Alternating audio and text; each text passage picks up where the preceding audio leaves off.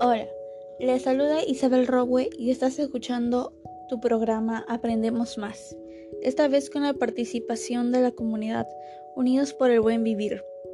En esta oportunidad trataremos acerca de la discriminación en el Perú, un tema que en la actualidad vivimos y lo vemos normalizado en la sociedad, lo cual es un grave problema para algunas personas, ya que esto les afecta, más que nada a los discriminados.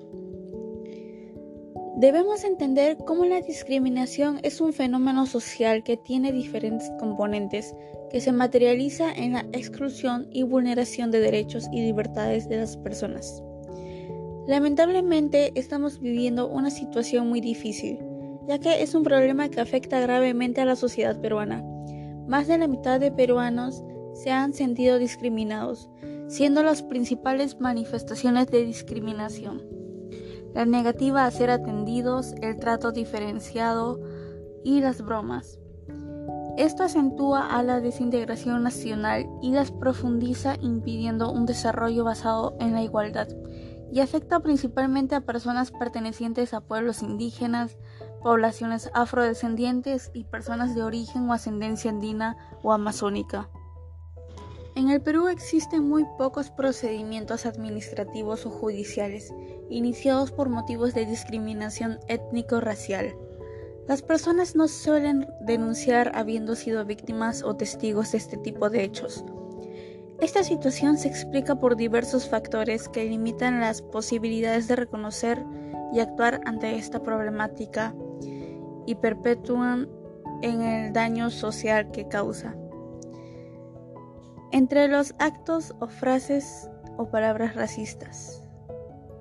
El desconocimiento de los mecanismos de la denuncia, la producción de estereotipos y prejuicios en los medios de comunicación, la ausencia de una cultura de sanción social contra la discriminación. Asimismo, entre las causas que ocasionan esta situación se encuentra las personas discriminadas comienzan a sufrir ansiedad, depresión y a tener autoestima baja.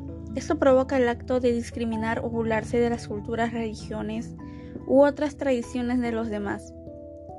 Si la discriminación lo vivimos en la familia, esto podría causar un mal ambiente en la educación para los menores de edad, ya que estos aprenden de los mayores y estos los incitan a que hagan esto.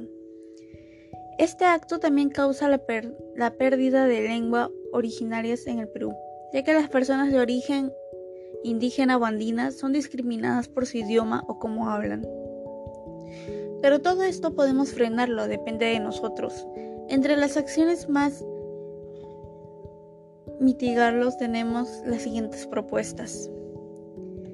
El Perú es un país diverso, lleno de culturas diferentes. Las personas de diferentes culturas necesitan relacionarse entre sí para poder llevar una buena convivencia entre todos.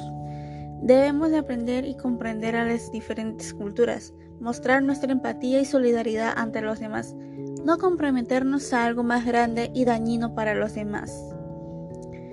Con todo lo mencionado, estoy segura que tú y los de tu alrededor vamos a hacer el cambio, ya que esto merece un pare y no normalizarlo de lo que ya está.